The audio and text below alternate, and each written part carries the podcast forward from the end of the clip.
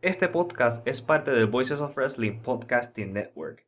Visita voicesofwrestling.com para escuchar el resto de nuestros podcasts y leer reseñas de shows, columnas y opiniones de lucha libre alrededor del mundo.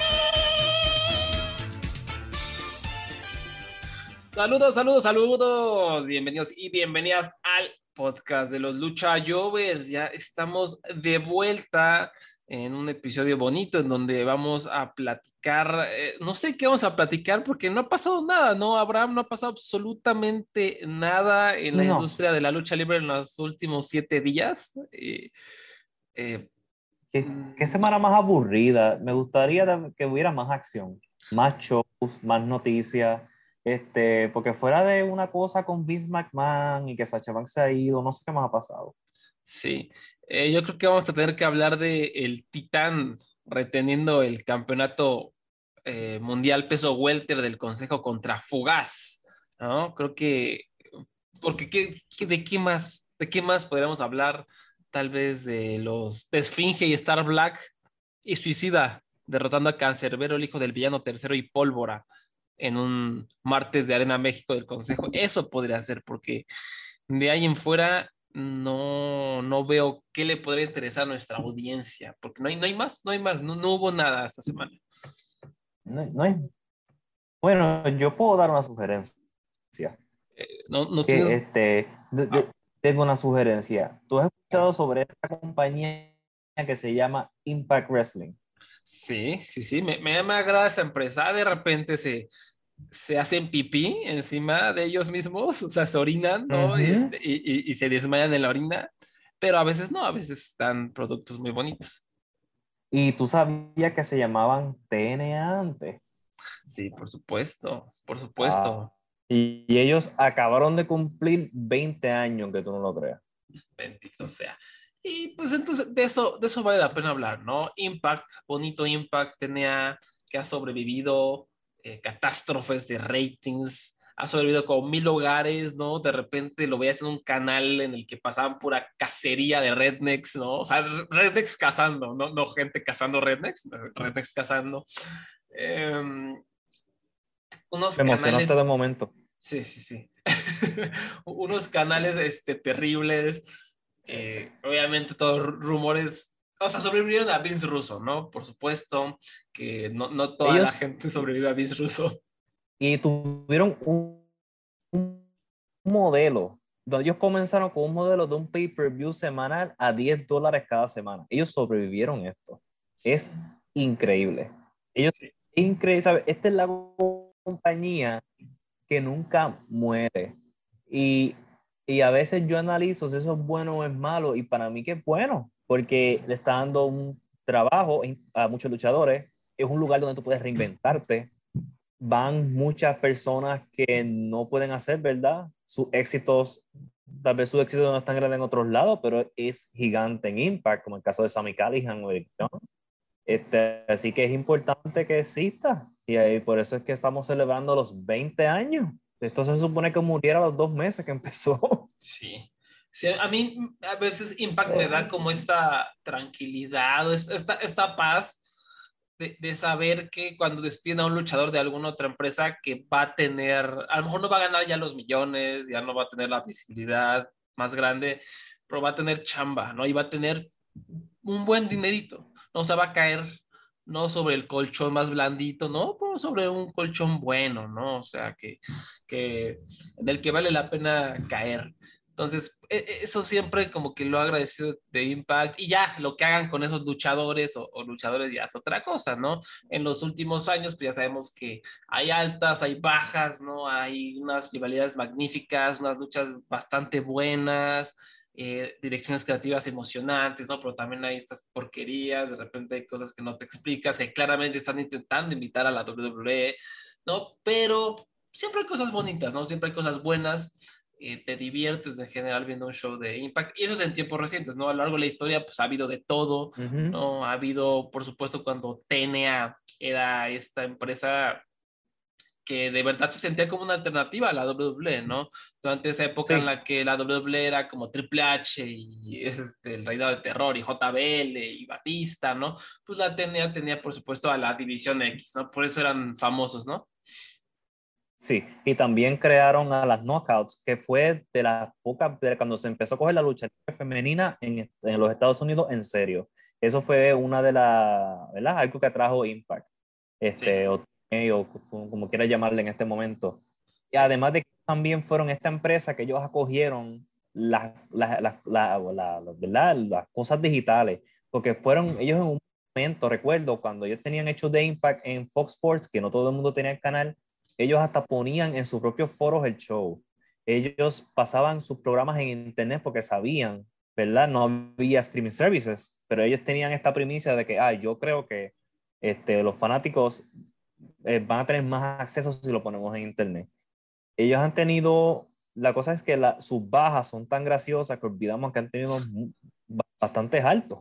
Sí, sí, sí. Ese, 2000, ese 2005 y 2006 tú lo buscas de Impact, que es una cosa increíble.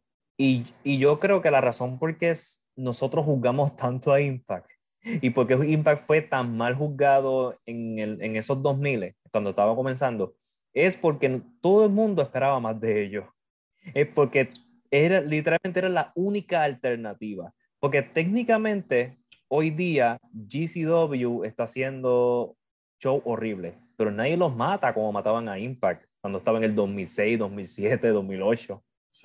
Es que a Impact se le dio esta super responsabilidad de ustedes son la alternativa porque la siguen cagando. Y pues, no siempre la cagaban, pero cuando la cagaban, la cagaban, wow. Sí. Sí, sí, más que nada eh, fue, esta, este, esta acumulación de decepciones, ¿no? De que tenías a toda esta gente, tenías a Samoa Joe, a AJ Styles, a Christopher Daniels, a LAX, ¿no? Que en su momento era una cosa súper caliente, ¿no? Tenías a todos estos, a Monty Brown, digo, claramente mm. algunos se fueron a WWE y lo que sea, pero tenían el talento y lo desperdiciaron, ¿no? Y, constantemente era, ¿por qué no hacen esto con esta persona? ¿Qué, qué pasa? ¿Por qué? No, y, más que nada sabemos que fue más culpa de, de cuando llegó Hulk Hogan, ¿no? luego Dixie Carter hizo un cagadero, entonces ha sido una cosa muy turbulenta. Eh, pero regresando al tantito a lo que decías de, la, de las eh, knockouts, ¿no? O sea, lo podemos decir así como, ah, sí, las knockouts fue algo muy importante, pero de verdad, o sea, en, en esa época, la, lucha femenil estadounidense movía ratings. O sea, lo que hizo TNA no tenía precedentes realmente en años, no en añísimos. No más, en, esas épocas la WWE tenía a Michelle McCool luchando contra Laila, como se llamara, ¿no? unas luchas de dos minutos en SmackDown, que luego las tenían que salir, cuando luchaban bien, las tenían que salir a repetir porque la gente misógino no decía, no, ustedes tienen que luchar mal porque son las mujeres, ¿no? Y, y era terrible mientras eso pasaba en Impact, Awesome Kong y Gail Kim y, y The Beautiful People, ¿no? La, y Victoria, que además se llamaba Tara, por supuesto, la, estaban rompiendo, ¿no? Y daban unos luchones, ¿no? Eh, se volvió una rivalidad legendaria la de Awesome Kong contra Gail Kim, ¿no? Y era, era una maravilla, verdaderamente, que, repito, movía ratings. Llegó un punto en el que era la atracción máxima de, de, de TNA, las mujeres, las knockouts, y eso es algo que pues, hay, que hay que marcar, ¿no? Porque en una industria que está tan podrida, ya que nos, WWE nos había acostumbrado a tan mala lucha femenil, pues que llegue TNA y, diga, pues sí se puede y vean esto, o sea, hay un montón de talento porque no se usa, pues es su problema, ¿no? Y sí fue, me acuerdo, era muy bonito, ¿no? Ver, ver que, que, estaba surgiendo por ahí ese movimiento. A ti, Abraham, ¿te acuerdas cuál fue la primera vez que escuchaste de Impact y que a lo mejor viste, no sé.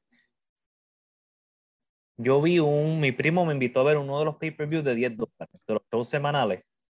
Y a mí me explotó la cabeza ver la X Division. Ver a Amazing Red, AJ Styles rompiendo a Christopher Daniels. Ellos se volvieron como esta cosa que yo me quedé, ¿por qué yo no he visto esto antes? Y entonces yo recuerdo que hasta yo grabé un video de lo mejor de la X Division, un pay-per-view que ellos sacaron como de, de una, recopila, de una compilación, y yo se lo enseñaba a mis vecinos, les decía, miren esto, y les ponía el video de la X Division. yo ese video de la X Division debe estar enterrado en mi casa, porque es una, a mí me explotó la cabeza como que la alternativa de que existía esto. Y, y, y, gracias a Impact o TNA, a mi interés por la lucha libre independiente creció. Porque de momento me enteré que existe Ring of Honor y veo, ah, ¿quiénes están en la cartera de Ring of Honor? Oh, AJ Styles, oh, Christopher Daniels, yo conozco esos nombres. Y entonces yo empecé a verlo y ahí va uno conociendo a Samoa Joe. Y cuando Samoa Joe fue a Impact, para mí fue como que, mira, se están cruzando mis mundos. Eh, así que sí, mi primera memoria fueron esos pay-per-view. Hasta recuerdo que yo compré uno que era Jeff Hardy contra Jeff Jarrett. Tremendo evento estelar del que no recuerdo nada. Estoy seguro que terminó con un guitarrazo en la cabeza de Jeff, de Jeff Hardy. Seguramente. Y ella sí tenías acceso, ¿no? A, en Puerto Rico había acceso a, ver Impact semanalmente.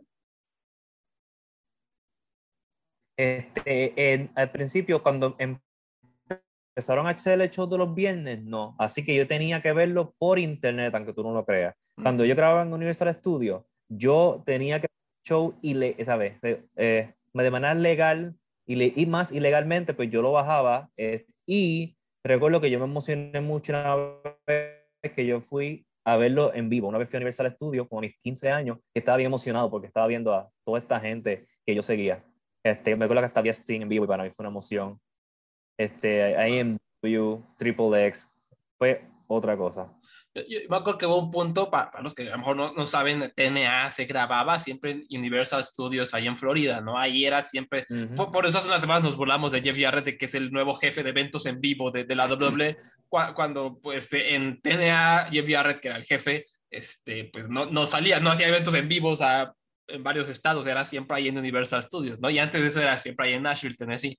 Entonces, eh, por, por, eso nos probamos. Yo, yo me que quería ir, ¿no? O sea, también decía, ay, me, me gustaría ir ahí a Universal Studios a ver TNA, ¿no? Pero pues nunca se me, este, nunca se, se me dio el timeline para, para poder hacerlo. Eh, yo recuerdo, bueno, antes, antes, de platicar de dónde lo conocí, también eh, me, me, surgió esto, ¿no? Parte de lo de la excepción que hablábamos eh, era que tenía herramientas Impact, lo pasaban en Spike TV allá en Estados Unidos, que era un canal bueno donde pasaban la UFC, o sea, pasaban el, Ultimate Fighter, que era ese reality show que, que, era la cosa súper popular, ¿no? Donde surgían este, la próxima gran estrella la UFC, y ¿no? Y ahí pasaba, ¿no? Y, y, y, de repente, pues empezaron a ir abajo con todo lo de Vince Russo, con todo lo de Hulk Hogan, Dick Bischoff y pum, ¿no? Perdieron ahí eventualmente ese deal televisivo y desde ahí han sido como, pues básicamente nómadas, ¿no? Lo que decía, ¿no? Eh, Destination America era un canal en el que estaban, luego en otro, el de, ya no me acuerdo de los nombres, pero estaban bastante feitos, ¿no? Y acabaron aquí ya un poquito. Una Pursuit Channel. Pursuit, sí, sí, sí, está tremendo. Sí, Destination America. Esos canales que estoy seguro que como 10 personas tienen. Sí. Sí, sí, sí. Y, la programación que tenían ahí, pues sí, era como muy, muy, muy Southern American redneck, ¿no? Em, y, y, ahorita me llama mucha atención cómo tienen como varios tentáculos. Eh, o sea, pasan muchas cosas en YouTube, tienen su Impact Plus ya como soporte, pasan los pay en Fight, ¿no? O sea, como que no hacen grandes números en cuanto a ratings, ¿no? Pero tienen mucha presencia digital. Entonces, como que me da la impresión de que lo hacen un poquito para que si un día pierdes su televisivo, bueno, digan, aquí ya estamos bien posicionados en YouTube, ya tenemos nuestra plataforma. Entonces, eso, eso me parece astuto, aunque no creo que sea lo más financieramente viable. Y bueno, ahora sí, yo, yo como lo conocí fue simplemente un, un amigo, me... El, el vato, o sea, el vato que cuando se enteró que yo veía lucha, que yo veía WWE, este, pues me empezó a dar este, DVDs, ¿no? Me prestó el Royal Rumble 2003, ¿no? El WrestleMania 19, el WrestleMania 17, y ya, yo ahí me empecé a meter más a la, a la lucha, específicamente a WWE, ¿no? Y un día así pasando me dijo, ah, sí, TNA, ¿no conoces TNA? Creo que le pregunté, oye, ¿qué fue de Christian, no? Porque me, me prestó varios DVDs donde luchaba Christian, eh, Mm, Christian y Edge, ¿no? Y algunos eventos después, ya el 2003, me acuerdo que yo vi a Christian y siempre me ha encantado Christian, ¿no? Y le pregunté, oye, ¿qué fue de Christian, no? Y él me dijo, ah, pues está en esta empresa que se llama TNA, ¿no? Y me gusta mucho y es genial, es el campeón. Y yo, wow, wow, ¿no? Entonces, este, me dijo, ah, te presto un DVD, ¿no? Y me prestó Unbreakable 2005, que eh, como ustedes sabrán, Oh. eh, es este, eh, la- mejor lucha en la historia de TNA. Sí, es la mejor lucha en la historia de TNA, ¿no? AJ Styles contra Samoa Joe contra Christopher Daniels, ¿no? sí, es una de ellas. Yo te diría, te diría que sí, sí. Sí, Hay muchas que compiten, pero sí es una de ellas. Y pues obviamente me, me voló la mente, dije, esto está increíble, ¿no? Y pues, precisamente me prestó ese DVD, ¿no? Porque obviamente dijo, esta es la mejor introducción que hay de TNA. Y, y también pues como fan de la WWE, pues también te llama la atención, ¿no? Que ves, que estaba Raven, ¿no? Estaba por ahí, no me acuerdo si ya estaba Jeff Hardy, no creo que todavía no estaba, ¿no? Pero había varias estrellas, ¿no? Reconocibles y, y sí se sentía como algo distinto, eh, como más ágil, como que de repente la producción me, me sacaba de onda, no estaba tan acostumbrado a esta producción elegante de la WWE y tenía de repente, había como un eco en los paquetes de video, había cosillas ahí que como que no me cuadraban, pero estuvo chido, ¿no? Ya me empecé a clavar, me acuerdo que eh, en esto que en la época en la que me clavé, pues estaba Christian, estaba LAX, muy de moda, ¿no? Me acuerdo que... Sí, el, el- el original, ¿verdad? el original, el Hernández y Homicide. Y Ujú. eran geniales, a mí se me hacían increíbles, ¿no? Eh, me acuerdo mucho que yo me conseguí un DVD, era medio difícil ¿no? conseguir acá, o por lo menos para mí, eh, DVDs de TNA, por- sobre todo semanalmente. Y ha- había un vato, no sé si a, a alguien, alguien acá que nos siga en, en Twitter a lo mejor les tocó. Había un vato que se ponía sobre eje central, eh, enfrente de Bellas Artes, ¿no? Antes había una, hay una callecota, hablamos de, más o menos del centro de, de la Ciudad de México, una avenida tototota, eh, que ahora está limpia, limpia, nada hay coches. Pero antes, digamos que uno o dos carriles están llenos de eh, vendedores ambulantes, ¿no? Puestito, puestito, puestito, pero, pero era así como la locura de puestitos por todos lados. Y ahí, enfrente de Bellas Artes, se ponía uno que vendía puros DVDs de, de lucha, sobre todo de WWE, y de repente tenía cosas de TNA. Entonces yo ahí cada vez que iba, no era la Navidad, o sea, cuando yo empezaba a ver lucha, porque era, ah, ¿no? Y compraba esto, esto, esto, no era yo feliz, ¿no? Llegaba a mi casa y me encerraba y me ponía a ver WWE todo el día. Y, y, de repente este vato traía de TNA, ¿no? Y entonces ahí los, lo, me los campechaneaba. Me acuerdo mucho, este, esta era Jaula de Acero, LAX contra AJ Styles y Christopher Daniels, no me recuerdo, era su compañero de equipo y una, un lucho nonón. Me acuerdo que Conan era el comentarista junto a, no, no, me acuerdo si era el Moody Meléndez o era uno de estos eh, puertorriqueños, no recuerdo con exactitud. Yo creo que Moody. Sí, era el que siempre Yo estuvo, creo, ¿no? Sí, Moody siempre, siempre, ha estado ahí. Creo que un tiempo se fue, pero yo creo que ahora, hoy día, Ed, Ed volvió. Uf. no, no, me sí. acuerdo exactamente qué era, pero me acuerdo que yo me sacaron de quicio, ¿no? Porque Conan era muy pesado, ¿no? Conan era como, estaba, era el manager de LAX, ¿no? Y estaba como muy uh -huh. en su papel, además de que es pesadón de repente, este, estaba muy en su papel y cada vez que salió un luchador que era gringo, ¡ah! Es un gran luchador, lástima que es gringo, ¿no? Ah, sí, ah, estos gringos, ojalá. Pero así súper agresivo y nefasto y xenofóbico. Y obviamente era de su papel, pero sí, me acuerdo que a mí me sacó de quicio. Dije, este, qué horrible, ¿no? Este, ¿Por qué la gente ve esto? O sea, como que me sacaba. Pero sí, yo, a mí me costaba trabajo. Yo en ese entonces, en México, que yo supiera, no lo pasaban. O sea, por años no lo pasaban. Eh, de repente ya lo empezó a, a pasar un, un canal, eh, me parece que era el canal 52MX, por supuesto, pero es todo un show. De hecho, ahorita eh, yo pregunté aquí en, en Twitter, ¿no? A los escuchas de Lucha Libres, cuáles son sus memorias favoritas de esta empresa.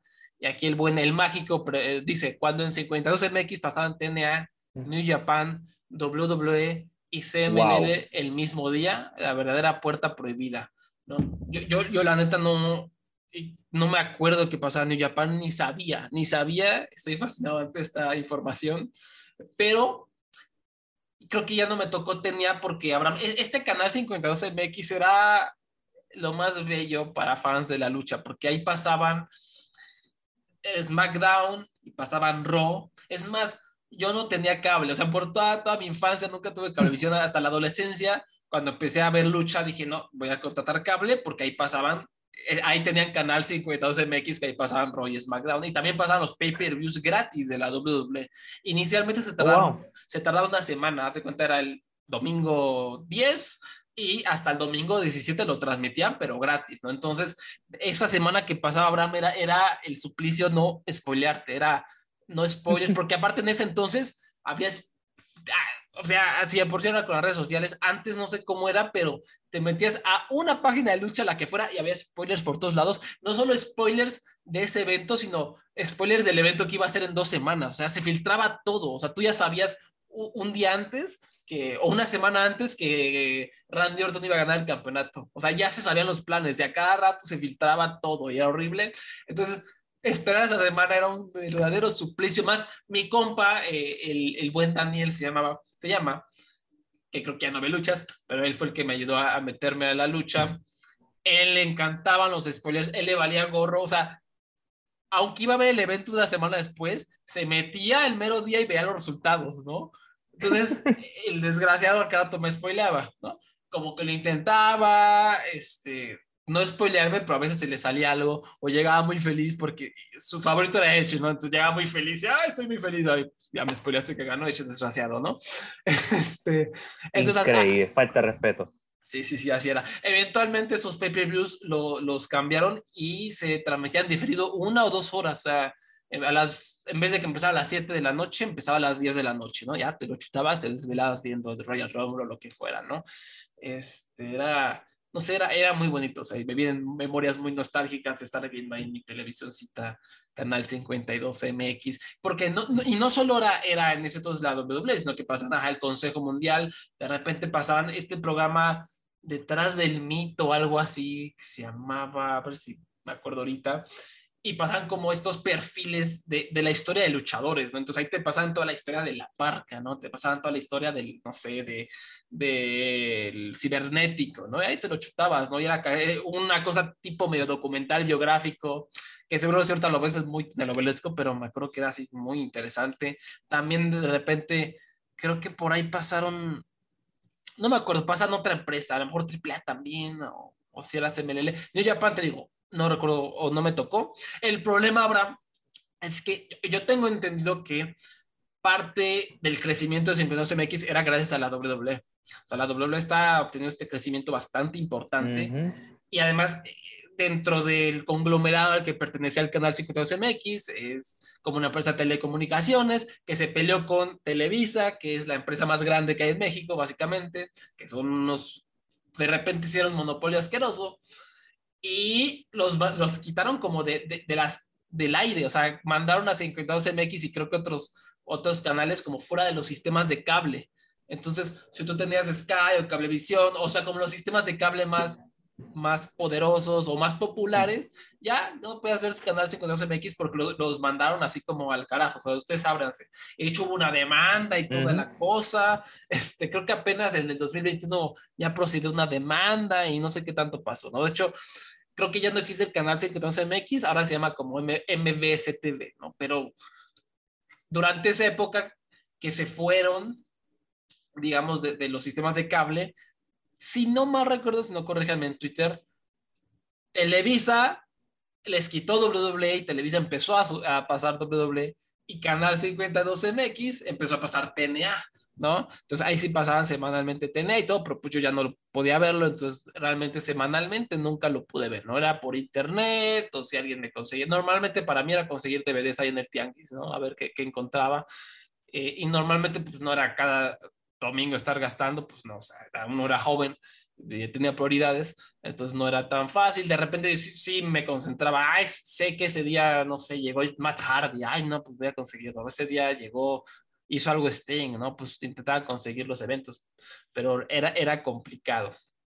Entonces esa, esa es la historia de, de TNA en México. Y actualmente creo que todo lo pasan por ahí en MBS, si no, no estoy este, equivocado, pero tengo entendido que los comentaristas son horribles. O sea, la gente odia a los comentaristas en español. Es, es, no, es, no es Moody Meléndez todavía. No ¿Te tengo tocó? idea. No tengo idea. Ahorita, ahorita, ahorita te, te investigo, pero o sea, sí, cada vez que veo a alguien referirse a, a, a los comentaristas de Impact en español es como, ay, no. Y una vez los escuché, una vez había una transmisión gratuita ahí en internet y no, no, no, si eran para morirse, o sea, de verdad, era, era vergonzoso lo que estás escuchando. Este, pero pues no sé bien que, quiénes sean ahorita. Eh, pero sí, no, no, no es algo muy bonito. Pero pues sí, o sea, tenía bonito, obviamente hubo momentos, eh, el momento más bajo fue, aparte, ¿te acuerdas, Abraham? O sea, cuando anunciaron la llegada de Hulk Hogan, ¿no? O sea, lo anunciaron como si este es el turning point, ¿no? Llegó Hulk Hogan y vamos a empezar a, a, las nuevas Monday Night Wars. Se cambiaron al lunes, si no mal recuerdo, para empezar Sí, lo cambiaron al lunes. Y, trajeron a los Nasty Boys y a sus mejores amiguitos y, y acapararon todo el show. Y eso fue, fue un desastre en los ratings, especialmente porque no era realmente una alternativa. Era pues, lo que el primer episodio del Monday Night War ese que hubo, este, hubo como los primeros 40 minutos no hubo nada de lucha libre. So, ellos estaban compitiendo con Ross sin hacer lo que lo, lo, lo hacía resplandecer, que era lucha libre. Como que, wow, tremenda idea, este, Hogan y Bischoff. Una vez más, Bischoff es un fraude y esto lo demuestra. Hasta aquí se entrega. Muchas gracias. ¿Qué más? No van a empezar con Bischoff otra vez. Sí, como siempre se percibe. Me acuerdo mucho de ese show que la WWE, eh, por supuesto que le dio miedillo, ¿no? O sea, como que le dio miedillo y puso el regreso de Bret Hart a Bret Hart, o sea, nada más a Bret Hart, ¿no? No, primera vez en televisión desde, desde, desde, el Montreal Screwjob, casi nada. Sí, sí, sí. Entonces, para los que quieran que no tenía WWE, cierto, no, no si miedillo, simplemente es negocios, ¿no? O sea, ya lo hemos dicho, la WWE sabe bien cómo combatir ahí a la gente, cómo ser un monopolio, cómo sacar de circulación a los demás, y aquí pues se les queda poner al tiro, pues toma la pum, ¿no? Este golpe de gracia inmediato con Bret Hart, ¿no? Y por el otro lado, lo que decías, un desastre de show. Me acuerdo que hace un primo que no veía mucho lucha libre, sí veía, estaba interesado en ese momento, pero dijo, ah, esto sería interesante, tenía, ¿no? Vamos a ver qué tal, porque hubo mucho hype para ese primer show y lo vi y fue como, uh, o sea, lo vi, no me quedaron ganas de verlo y creo que nunca volví a ver TNA, ¿no? Yo lo único que me acuerdo de ese show, además de Hogan saliendo y haciéndose el payaso, era que hicieron esta lucha como de jaula, pero que en medio, como si fuera una cámara de eliminación, pero en medio hay un hoyo, un hoyo circular, del cual pues se podía ah, escapar. Sí, esa es la de... Sí, sí, sí. Sí, sí, ya sé cuál. Tú dices lo de Homicide, ¿verdad? Sí, sí, Homicide intentó salirse por ese hoyo, pero no está dificilísimo salirse, necesitaba estar bastante fuertecito y Homicide no es, no es exactamente don, don Fortachón, ¿no? Y se, no, no podía, entonces fue súper incómodo, fueron como dos, tres minutos que parecían 40 del pobre Homicide intentando salirse por el mendigo hoyo y no podía, y no, no le daban los brazos, no le daban los brazos y ahí súper incómodo, y eso es lo que yo más me acuerdo de, ese, de ese show. Sí, te recomiendo que busquen ese clip si quieren pasar un momento incómodo. Si, si ustedes quieren saber cómo frenar el tiempo, o Homicide ayudar. Porque es, es, es estresante. Vale la porque es estresante. No hay otra palabra para describir eso. Es una cosa increíble. Fue lo mejor de este show seguro. Sí. Sí, sí, sí. Y después se vino esto de eh, la caída, el desastre, Jeff Hardy en drogas, Sting, eh, super bajas, eh, RBD, Macrox a Van con la peor música de entrada de todos los tiempos de Rob Van Damme, nunca nadie la va a superar, no me importa lo que me digan, horrible, horrible, horrible. Y después vino, pues obviamente los sacaron Spike y yo, yo los, empecé a ver cuando llegaron, me parece que era Destination America, ¿no? Que me acuerdo que su show de vuelta fue una jalada en el que empezaban a luchar afuera de la arena, así como los rudos contra los técnicos y empezaban a pegar y pegar y, y de repente entraban a la arena luchando, ¿no? Y seguían el brawl infinito y se metían a ring a seguir luchando, luchando, luchando, ¿no? Y por ahí Austin Aries, creo que luchó contra Loki por el campeonato de la Exhibition y no sé qué tanto, ¿no? Eh, y fue su regreso y ahí los empecé a ver un ratito, luego me empecé a aburrir y lo quitaba, ¿no? Y luego pasaba algo que me llamaba la atención y seguía viendo, ¿no? Yo lo, lo, lo retomé yo mucho en esa época por Easy Tree. Me encantaba Easy Tree, me, me parecía magnífico. la lucha contra Spot, la lucha callejera contra Spot, para mí está ahí top 5 en la historia también de Impact Wrestling. Eh, maravillosa, maravillosa, con tremendo nivel de storytelling ahí en Reino Unido, donde Spot estaba pegadísimo y obviamente habían desarrollado toda una historia, ¿no? De que era el asistente Spot de EC3 y fue maravilloso. Entonces, y, yo seguí viendo ese camino de EC3 porque lo empezaron a encumbrar para que ganara el campeonato mundial de, de Impact, de TNA, incluso derrotando a Kurt Angle, que la lucha fue un pedo aguado, por cierto, en la que ganó, pero pues bueno, yo emocionadísimo por, por, por Easy Tree, ¿no? Ya después otra vez me empezó a aburrir y ya lo dejé de ver. Eh, y luego yo creo que lo seguí viendo por, por Matt Hardy, ¿no?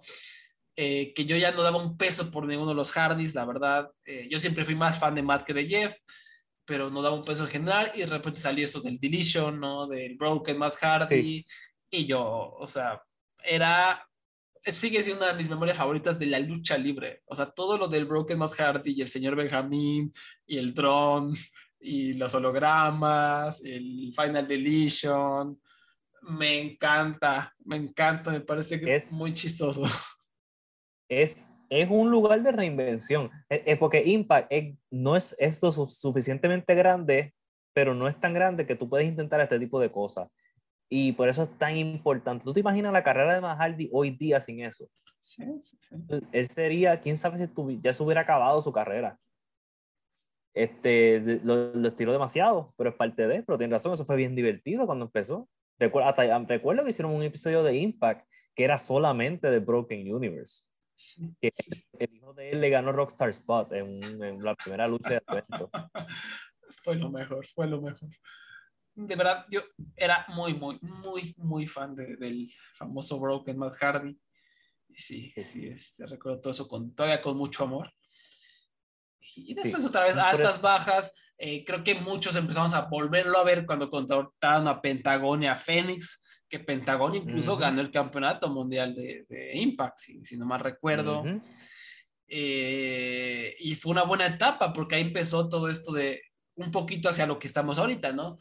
Eh, Moose, estaba Eddie Edwards, ¿no? Con este storyline de que se volvía loco, estaba Sammy Callihan empezó, que increíblemente no, no funcionaba en ningún lado Sammy, y aquí sí, ¿no? El único lugar del mundo. sí. Por eso, este, Impact tiene esta cosa que agarra unos talentos específicos que en más ninguno del mundo funcionan, pero aquí sí. Eh, sí. no, no, sé, no sé cuál es la magia. Sí. Fue una, fue una, buena etapa esa, fue linda, ¿no? También yo, Johnny Mondo también vino un poquito a hacer cosas interesantes, Rich Swan, estaba Pride Cage, por supuesto, Stinaris, hasta que hizo el berrinche que hacen todas las empresas y se fue. Eh, Johnny, Mundo, ¿qué le estará haciendo hoy día? Yo no he sabido de él hace tiempo. Eh, un luchador que yo, yo espero que esté en más shows, porque la que me hace falta verlo de vez en cuando. Si te, enteras que, si, si te enteras en que está en un show, por favor anúnciamelo, porque para mí le está perdido. Sí, sí, sí. Desgraciado, está en la sopa. eh, y sí, o sea, esa etapa yo la disfruté muchísimo y a cada rato había luchas muy buenas de cuatro estrellas y Moose y, estaba por ahí Roseberry, creo, Talla como campeona, vinieron a México con Tessa, eh, fue, momentos lindos y otra vez empezaron a caer, otra vez imitando a WWE. Y es que ha habido muchos cambios de régimen. Está este Cyrus, siempre se me su nombre, el manager de, de, Kenny Omega. Don, Don Callis. Don Callis ahí andaba, Scarlett Bordeaux, está también, uh, otro de mis momentos favoritos de TNA, ahorita me acordé, bueno, de Impact, es la boda de Ali y Braxton. Me encantó ese momento, porque hubo un build-up muy bueno gracias a María. O sea, en ese entonces, en esos años en donde María era obviamente la manager maquiavélica de Mike Bennett, de Miracle, ¿no? El milagro Mike Bennett, María era la mejor ruda del planeta. En ese momento era, era implacable con el micrófono, súper entretenida, una desgraciada, ¿no? Y Ali la encontraron como esta súper técnica y babyface adorable, eh, que era su asistente y la maltrataban y lo fueron haciendo paulatinamente de manera muy linda, culminando en una boda, ¿no? Las famosas bodas de la lucha libre que siempre levantan ratings, que siempre son un éxito. Y esta en especial fue ejecutada todos actuando perfecto, María haciendo la super desgraciada, estaba esta Chelsea Green haciendo su papel de la, este, a punto de volverse la viuda, no la viuda, la, la novia loca, y también Chelsea muy buena actriz desde entonces, sí. Entonces yo, yo también es de mis momentos favoritos esos. Eh, qué chulo, qué chulo. ¿Algún otro momento que tú recuerdes de esos 20 años de Impact que, que te llene el corazón? Una, yo, para mí, mi comienzo fue final de los pay-per-views semanales y el comienzo de Spike TV y ese año como hasta el 2007 fueron como mis años más peak, como 2004-2007. Y una de las memorias que más retengo, recuerdo, es el debut de Samoa Joe. Samoa Joe se convirtió en mi favorito gracias a Ring of Honor. Y cuando yo vi ese hombre hacer el debut y ver que no lo habían este, ni dañado, que no lo habían cambiado, que siguió siendo este rompeculo bien cool y además tuvo un, una, un winning streak de no recuerdo cuántos meses. Duró más de 14 meses, te puedo decir. Duró más de 14 meses. Y recuerdo que hasta luchó contra Josh Thunder Liger, que fue una de mis primeras experiencias contra The Liger. Este, que eso es otra cosa que hay que aplaudirle a, a, a TNA Impact, que tuvieron un tremendo acceso a talento japonés que muchas veces gente como yo lo veo por primera vez ahí. Talento de New Japan, talento de, de, de, Dragon Gate también. Ahí tú puedes encontrar hasta luchas random de por alguna razón este, este, este hombre, Naito y Yujiro haciendo equipo en, en, Explosion, un show que ellos daban semanalmente también. Este, y Style en su corrida con la X Division también tremenda memoria, tremenda lucha y, es, y siempre lo veía como, como este tipo que nunca debía ir a la WWE porque le iban a cortar las patas. Yo como que ya no sé por qué yo siendo fanático joven ya yo sabía esa cosa. Y, ah, y al igual que tú, pues yo buscaba los, los, los, los, DVD. Pero por lo menos acá llegaban a las tiendas. Así que a veces pues yo recogía mis ahorros y me podía comprar lo mejor de J Styles, lo mejor de, de Samoa Joe, recuerdo que era uno, lo mejor de la X-Division, es los tag teams, me acuerdo, otra memoria mía, Triple X, la rivalidad de Triple X y America Most Wanted. La persona que está escuchando esto, si no ha visto la lucha de jaula de America Most Wanted contra Triple X de Turning Point 2004, véanla. Esa, esa para mí es otra de las mejores luchas en la historia de TNA y tiene un visual que tú jamás vas a olvidar, que de seguro tú lo has visto, Wally que es este cuando el Skipper hizo la huracarana en el tope de la celda. Sí, igual es un momento icónico de, de, TNA y está en la lucha tal vez, ¿no? Sí, y aunque no lo creas, debo mencionar a un hombre que se llama, lo hemos conocido en el podcast como Jeff Jarrett. Yo odiaba a Jeff Jarrett. Yo salía la música de Jeff Jarrett y yo lo odiaba. Este, él fue el segundo hombre yo creo que en la, lucha libre que yo odié, primero fue Triple H, gracias a su reinado del terror en los 2000, y después de que Jeff Jarrett estaba haciendo algo similar, fue ridículo. Yo siempre quería ver a ese hombre perder, así que, como sabemos, hoy día en la vida Jeff Jarrett nunca pierde, así que eventualmente yo acepté que, que él iba a estar para siempre en TNA. Pero que, que graciosa es la vida. Sí, sí, sí. Y también, o sea, además de, todo lo de Jeff Jarrett, hubo todo un escándalo, ¿no? Por la esposa de Kurt Angle, ¿no? Que se la bajaron. Oh. Y, eh, o sea, era un despapalle que a veces escuchabas más sobre este, lo, escándalos backstage que sobre la lucha, ¿no? Es lo cual es una verdadera lástima. Sí, sí. Este, al contrario de AEW, eh, en la gente en TNA, también informarte que si tú buscas los newsletters, sea este Wrestling Observer o PW Torch, tú vas a ver historia backstage de TNA, porque allí a nadie le importaba un divino carajo que, que supieran, ellos hablaban. Allí ya no había que pasar mucho trabajo. Yo estoy seguro que igual y yo conseguíamos información de TNA en, todos estos años creciendo. Porque hablaban sin pena. Jerry Jarrett hasta habló mal de, de Vince Russo, creo que con no me acuerdo con cuál de las dos, si, si fue con Meltzer o con, o con Wade. Este, pero una cosa, pero este, sí, es, siempre ha estado cerca de mi corazón. No importa cuántas veces me ría, cuántas veces fallen, yo hasta cuando me salí de la lucha libre y volví, cuando volví, una de las primeras cosas que hice fue, ah, déjame ver qué está haciendo TNA. Y cuando miré, era Aces and Eight. Y yo hice, ok, ¿qué es esto? Sí. Y sí que este, lo que saben que es Aces and Eight, están ahí diciendo, oh, wow, mal momento para entrar. Aces and Eight era es de esas Sí, facciones sí. infames totalmente, ¿no? Infames. Sí, con el líder Bully Ray. Este, y era, un- era hasta un estilo de impact diferente, que tenían hasta cámaras backstage que se veían diferentes. No sé, fue una cosa bien extraña ca- caer tres años después a volver a ver esta empresa y ver cómo ha cambiado. Que es otra cosa que esta, empresa, esta empresa, lo único malo que te diría es que no tiene una identidad que no se puede amarrar. Siempre está cambiando. O sea, que, el, el TNA del 2005 no es el mismo del 2011, del 2012, del 2021, más del 2020 a 2022 es una empresa diferente. Y, y, de- y depende de tu perspectiva si eso es bueno o malo. Tal vez tú dices, puedes pensar que es malo porque no han tenido consistencia en su imagen y que es el impact. Pero al mismo tiempo es el, el, como dije ahorita, es el lugar de la reinvención, es mágico.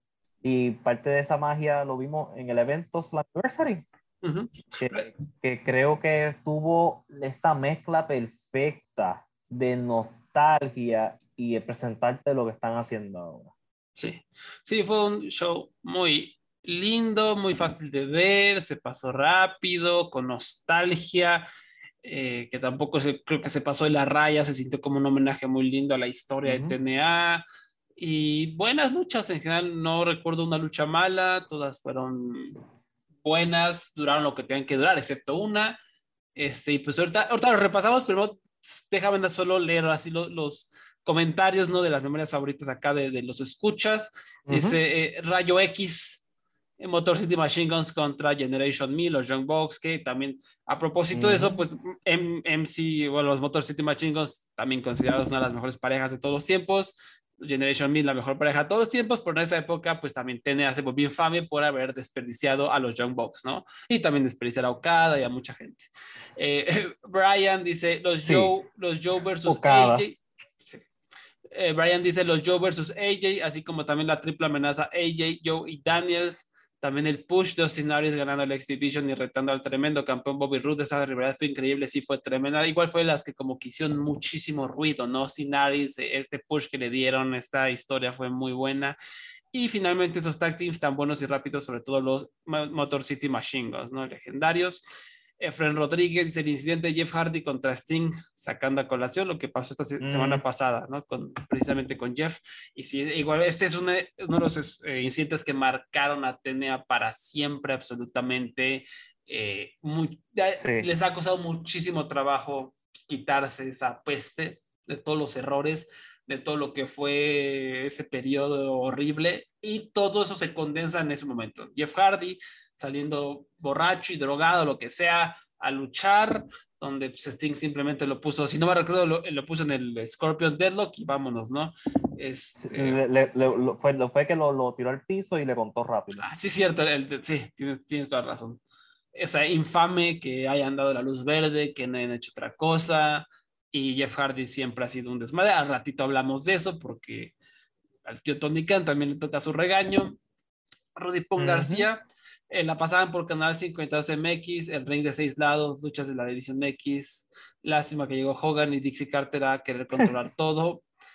Em, Ángel Daza, Joe contra Styles, contra Daniels en Unbreakable y ah, American. Most, Wanted contra Triple X en la jaula, que es la lucha que yo mencioné anteriormente de Turning Point 2004.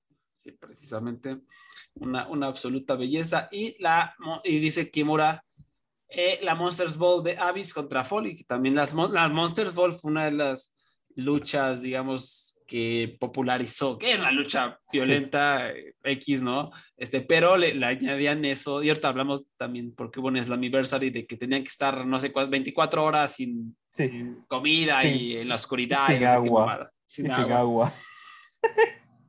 Jalada. Este, pero bueno, no le era parte que le daba como su propia identidad al asunto. Sí.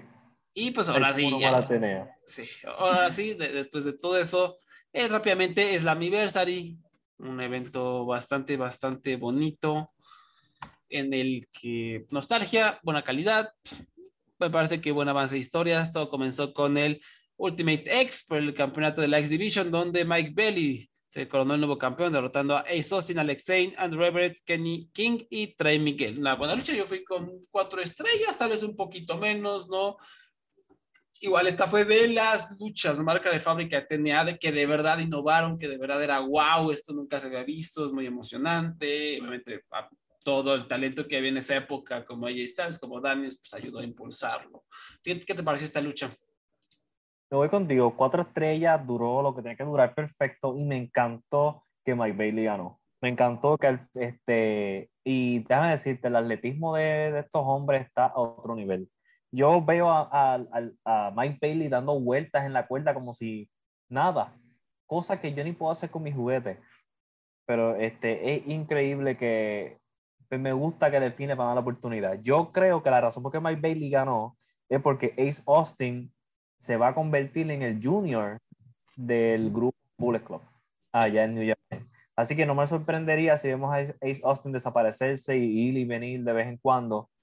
Pero en general la lucha es lo que tú esperas de una Ultimate X. Tú de seguro tú tienes imágenes en tu cabeza, tú tienes, tú conoces, si tú conoces a estos hombres, tú sabes que tú vas a ver y tú tienes eso. un montón de spots de mente, tú vas a decir, oh, wow, como cinco veces y es bien, disfruté, bien, bien, lo disfruté mucho. Y siempre es bonito tener a Mike Bailey como campeón. Después por el campeonato en pareja de las Impact Knockouts, Ragnarok, Rosemary y Taya Valkyria derrotaron a la influencia de Madison Ray y Tenil Dashwood. De lo más flojito, pero duró siete minutos, vámonos rápido. Sí. Bien, o sea, eso se agradece. Así, si, si no son buenas luchadoras, si no tienen la mejor historia, pues podemos acortar un poquito. No, no tenemos por qué ver a Britt Baker 40 minutos, ¿verdad? Pero aquí bien, ¿no? Eh, Siete minutitos. Sí, sí, sí. Lo que, tiene, lo que tiene que ser. Después la Monsters Ball Match, donde obviamente Sammy Callihan y Moose tuvieron que estar 24 horas sin agua, en la oscuridad, ¿no? Y aparte, antes de que empezara, sin comida, antes de que empezara la lucha, pusieron ahí como un video de cómo estaban está como en vivo de cómo están ahí en el boiler room, como en la oscuridad, ¿no? Y Moose, pues bien, o sea, como recargado en la pared, enojado, y Sammy Callihan está haciendo unas tonterías que es como, ay Dios, por lo menos intenta como, no sé, actuar, ¿no? Está haciendo como, thumbs up, thumbs down, así como en la oscuridad solito, o sea, todo estúpido, ¿no? o sea, muy Sammy Callihan el asunto, y la lucha fue muy divertida, igual, este, yo creo que cuatro estrellas, a lo mejor un poco más, cuatro estrellas y un cuarto, eh, O sea, Sammy Callihan en esto siempre es bueno y Moose es un talentazo. Por ahí de repente se andaba resbalando en las cuerdas, pero pues estuvo bien, hubo este, alambre de púas, mesas y todo el asunto, ¿no? Quería mencionar eso. Moose tuvo un botch que fue a treparse en la tercera cuerda y se resbaló. Pero ellos lo cubrieron de manera perfecta. Porque los boches funcionan si tú lo haces funcionar. Porque Moose fue a brincar, se resbaló, ¿qué hizo? ¿Qué pasó? Simon Callihan le dio, pero él le dio una patada para volver a treparse y ahí lo empujaron por una mesa. ¿Sabes? La manera que lo fue bello. Y, y, algo que me gustó de las de, ¿verdad? De la, del, del performance de Moose es que no sé si te diste cuenta que él salió como con problemas, como no podía ver bien. Y él siguió así porque obviamente estaba en un cuarto oscuro 24 horas. Él sale, la luz en los ojos. Y él siguió con este problema de visión hasta que empezó la lucha. Sí. a nivel que eso hasta le, por eso es que Sammy Callihan tuvo la ventaja, porque este hombre seguía como mareado hasta que en una él empujó a Sammy, cogió agua de alguien del público, se la echó en la cara y ahí empezó a, a sacar la ventaja. Ese tipo de toquecitos pequeños me gustan. Sí, se agradecen. y, y, y, agregando a lo del bomb, Tom Phillips, que a mí me encanta, o sea, en la WWE marcial que era al menos robótico, el que se siente que tiene su background de periodismo, de broadcasting, siempre se me ha hecho muy bueno, me gusta mucho. Eh, aquí obviamente es el comentarista de Impact, inmediatamente lo ocurrió dijo, aquí Moose sigue con los efectos de estar aislado y todo, ¿no? O sea, todavía sigue sin comida y todo eso, ¿no? Entonces, muy bien, o sea, lo, lo cubrió. Y, y, repito, me encanta Tom Phillips. El Drama King, no me acuerdo su nombre real, pero era el, el Bob Villian de WWE, me parece que no es tan bueno, me cae bien, pero habla muy este, robótico, él sí habla como un robot, eh, o sea, no, no entona, no sube la intensidad de la voz, siempre es el mismo tono de voz, me parece que le hace falta mucho, pero bueno, o sea, no, no es malo, tiene un gran, una gran voz, simplemente como que le hace falta darle un poco de emoción irregular, pero bueno, ese es otro boleto. Después por el campeonato en parejas mundial, los Good Brothers derrotaron a los Briscoes en 10 minutitos, una lucha de tres estrellas y un cuarto, para mí estuvo buena, entretenida, o sea, los Briscoes son excelentes, pero tampoco son, este, eh, ángeles, ¿no? Este, tampoco son magos que puedan darle una buena lucha a este par de percebes inertes, ¿no? Tampoco son, este, mm. hacen milagros los muchachos. Sí, especialmente cuando Anderson en New Japan admitió públicamente, sí, yo cuando yo intento solamente si hay miles de personas, si hay 200, no. Y yo, oh, tremendo Carl Anderson. Y qué bueno que pagó las consecuencias de lo que dijo al ganando las correas de Impact una vez más. Sí, o sea, en parte de Impact, tengan tantita dignidad, ¿no? O sea, acá de enterrar su luchador te acaba de enterrar toda la empresa y todavía le dan los campeonatos. O sea, yo, ya saben que yo a Doc Gallows y Carl Anderson no los quiero ver nunca, se me hacen basura, basura auténtica. Después hubo un, este, un momento eh, post-match bastante, bastante lindo en el que eh, salió precisamente tus pollos de American Most Wanted, James Storm y Chris Harris, eh, para celebrar con chelas ahí con todos los, los, luchadores, ¿no? Bastante bonito. Y, una, y un punto interesante que creo que lo dijo Gary Kidney, el experto en TNA en Twitter, que este, tam, eh, eh, eh American Most Wanted, yo creo que nunca luchó con los Briscos y ellos dos estaban, eran, American Most Wanted era el equipo de TNA y los Briscos era el equipo de Ring of Honor y eran los equipos que no se cruzaron nunca. Eso fue un momento también haciendo referencia a este pasado que ellos dos, ¿verdad? Cuando estaban creciendo en sus respectivas empresas. Sí, sí, sí repito, o sea, para completar, América Most Wanted también era, era uno de los equipos en ese entonces, era algo muy vistoso, muy querido. Y, después como que se, siento que se quedaron un poco en el olvido, desgraciadamente, cuando fueron muy importantes. Chris Harris obviamente quedó marcado por su etapa en, en WWCW, en ese video de YouTube legendario, ¿no? Este... Mm. el, el, el, del DVD de los, de... los mejores momentos de, ¿Cómo se llamaba? Este, porque te Chris, yo me acuerdo, sé que él era el que hacía chistes, era no, no. no sé. Yo no sé. Ahí sí, yo no sé, David Pollo y me dan. Muy triste. Ay. Este, Braden Walker. Braden Walker. Ah, Brandon Walker. Ay, sí, sí, sí. O sea, el que hizo la edición de ese DVD del un Oscar tremendo, bueno, de ese anuncio denle un Oscar, porque sí, tremendo. Pero bueno, pobrecito, o sea, y quedó marcado por eso, o sea, mucha gente lo sigue pensando en él por Braden Walker, desgraciadamente, cuando pues fue muy importante en la historia de TNA durante muchos años. Después. Los equipos, sí. sí. Después, los originales de Impact, Alex Shelley, Chris Sabin, David Richards, Frankie Caceres y Nick Aldis derrotaron a Honor No More, Eddie Edwards, Matt Mike Bennett, PCO y Vincent con María Canelis. También por ahí estuvo involucrada Tracy Brooks, una de las knockouts originales que ahora está casada con Frankie Kazarian, también se metió en la lucha y fue algo muy bonito, o sea, ver a todo esto de los originales, no veranicales, que a lo mejor le tocó también ya una etapa turbulenta, pero pues ahí lo, lo, lo, luchó con mucha dignidad, ahí estuvo. Eh, David Richards, que por supuesto es compañero, o era compañero de equipo de Eddie Edwards, estuvo ahí muy encumbrado, feliz de la vida. Y los Motor City Machine Fue una lucha muy entretenida, eh, como con su buena dosis de nostalgia. Eh, ¿A ti qué, qué, te pareció aquí o algún momento que, que te haya gustado? Dilo Brown anduvo por ahí también, ¿no? Sí, y Air Ebner fue, este, hizo el conteo este, que, que para que no lo sepa, su hermano Dave Hebner murió el día, creo que dos días, uno o dos días antes del evento. Sí. Así que también hicieron ese spot que, pues, pues, si vieron que ellos miraron al cielo, fue por eso, los dos referí. Sí, fue, fue muy emotivo también, está ahí casi llorando y todo. Y um, estaba el hijo, es Brian, me parece que es el hijo, ¿no? Mm, este, sí que se referí para TNA y estaba en la familia básicamente y fue esta como tributo hacia el cielo muy, muy lindo.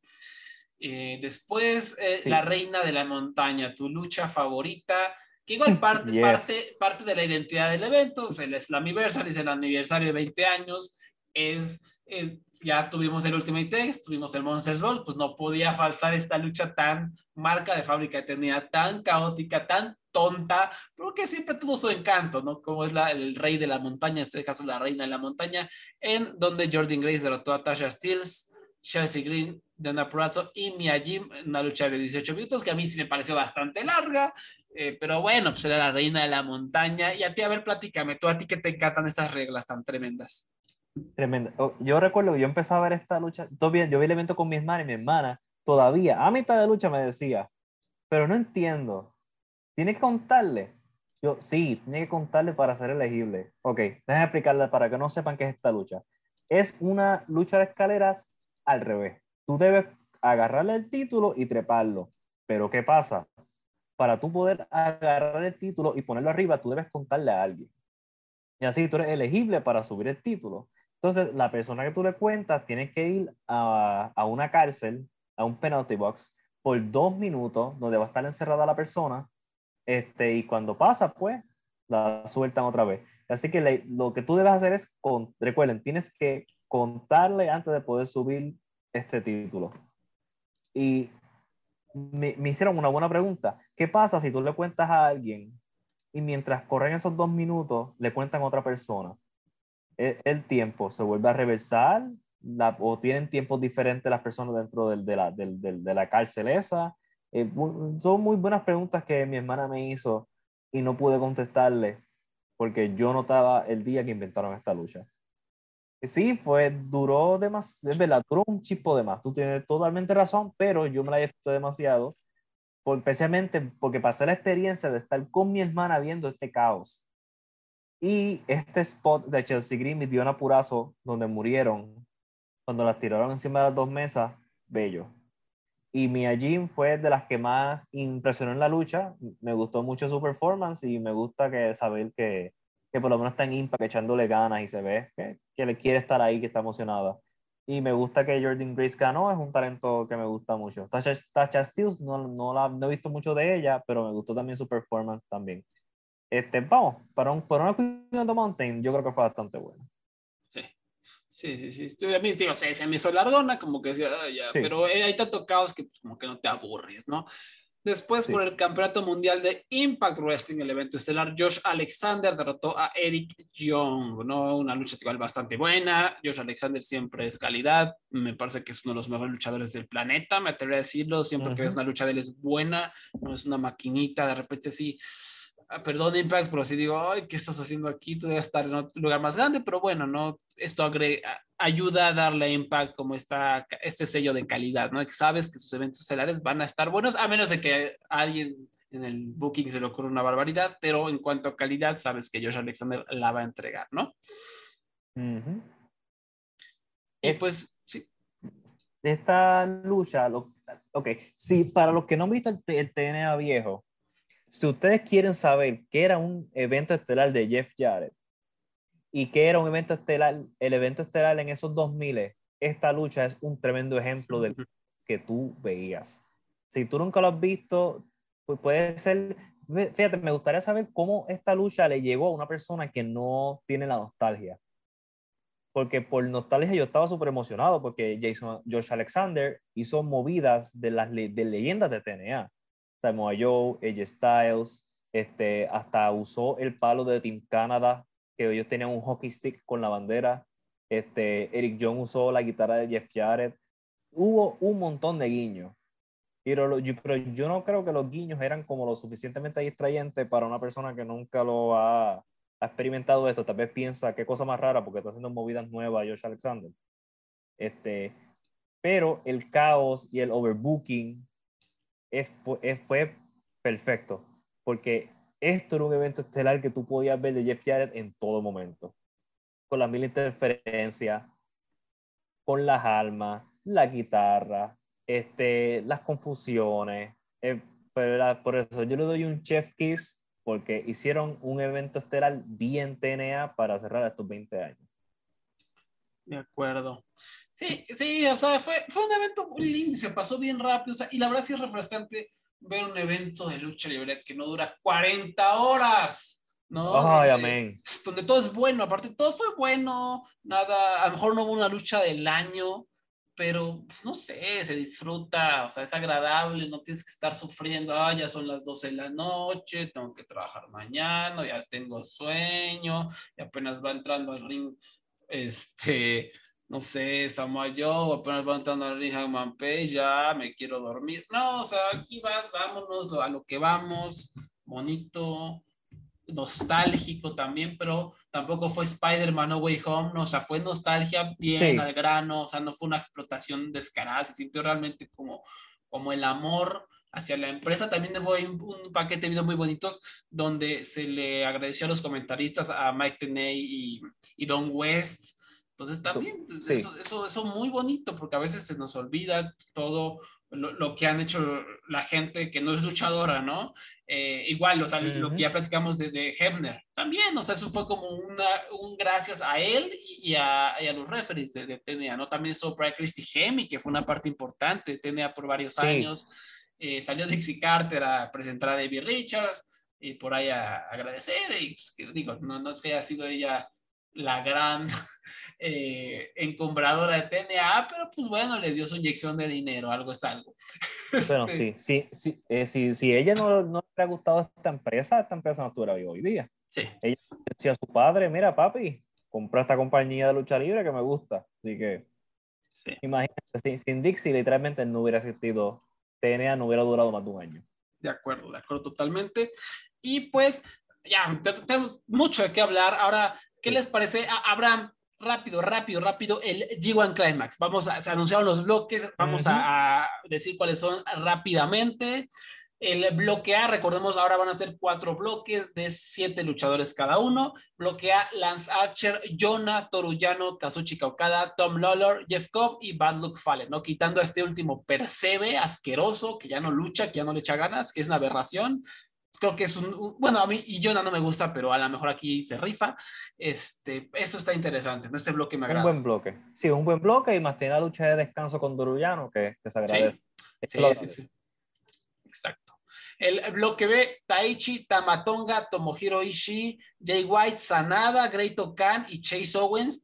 Eh, este bloque está para morirse, perdónenme, pero Sanada, Great Khan me gusta y todo, pero este, a quién engañen y voy a ver G1 Climax, pero o sea, Great Khan no es que sea exactamente el luchador que te emociona ver, que te va a dar una lucha de cuatro estrellas, estilo G1, no, Chase Owens es malérrimo, Tamatonga es malérrimo, y híjole, es- es- y Jay White ya sabemos que luego se echa sus eventos estelares de media hora para una pestañita. Entonces, este bloque está Ishii, ¿no? O sea, pusieron a Ishii, yo creo, precisamente para contrarrestar esto, pero, o sea, yo, yo no quiero ver nada de este bloque. Pero por lo menos yo qui- quiero ver qué hace Guerrero Khan y Sí. por lo menos ponga eh, como, como el babyface, el hot babyface está, está funcionando en estos últimos eventos. Así que por lo menos a él le voy a dar otra vez beneficio de la duda. Sí, sí, en cuanto como storyline, es un sentido como de, de historia, está más entretenido Tamatonga y Great Oka, ¿no? Ujú. Pero así que les quiero ver luchar, no. Bloque C, Kenta, Zack Sabre Jr., Hiroki Goto, Tanahashi, Naito, Genare e Evil, ¿no? Este, este me agrada, aunque de repente, pues sí te va a tocar ver a un Evil, a un Kenta, a un Naito que yo, insisto, no sabe luchar en etapa pandémica. Entonces, hay cosas buenas y cosas malas, pero está equilibrado, ¿no? Sí, este, sí, este es el mejor bloque de todos. Y el bloque, el, el bloque D me quiero echar lava ardiente por Ah, eh, a los ojos el fantasma David Philly, Yoshihashi, Yujiro Takahashi, Juice Robinson, Shingo Takagi y Will Ospreay, ¿no? Que obviamente Will Ospreay va a tener una lucha buena con todo mundo, pero yo no lo quiero ver en mi pantalla. Shingo Takagi va a tener una lucha buena con todo mundo, ¿no? Pero en fuera, yo sé que Juice ya se reinventó, me vale un gorro, me ah, lucha igual de siempre. Finley, no quiero saber nada de este señor, no tendrá que estar en esta empresa, que se vaya a la WWE, no lo quiero ver. Yoshihashi, le doy el beneficio de la duda porque en los últimos G1 Climax se ha, ha rifado, estado ¿no? metiéndole. Sí, Sí, sí. sí, sí. Los últimos dos años eh, le, le dieron la batuta y él dijo, ok, este es mi este es mi momento de brillar. Sí. Y, y el fantasma, que a mí me cae bien, creo que es un gran rudo, claramente cuando también sea técnico la va a romper. Yo sé que New Japan, a, la oficina de New Japan, están fascinados con el fantasma. Esto es como para empezar a transicionarlo hacia los heavyweights, porque este hombre yo creo que le va a dar un push importante al estilo Jay White, al estilo a todos estos gaijins, pero este bloque, pero, pero, pero el fantasma en general como luchador es aburridísimo. A veces te saca una lucha que te haces pupú, ¿no? O sea, que es de cuatro a cinco estrellas, increíble, pero a veces es una lucha que te quieres volver chango, ¿no? Horrible. Y este, una última nota sobre el G1. Si a ti no te gusta el Bullet Club y no te importa la guerra Bullet Club y eso te molesta, pues activamente te molesta, eh, no veas no, no veas el G1. Porque no es casualidad que hay muchas personas del Bullet Club que van a luchar uno contra uno. O sea, esto va a haber guerra de Bullet Club en el G1.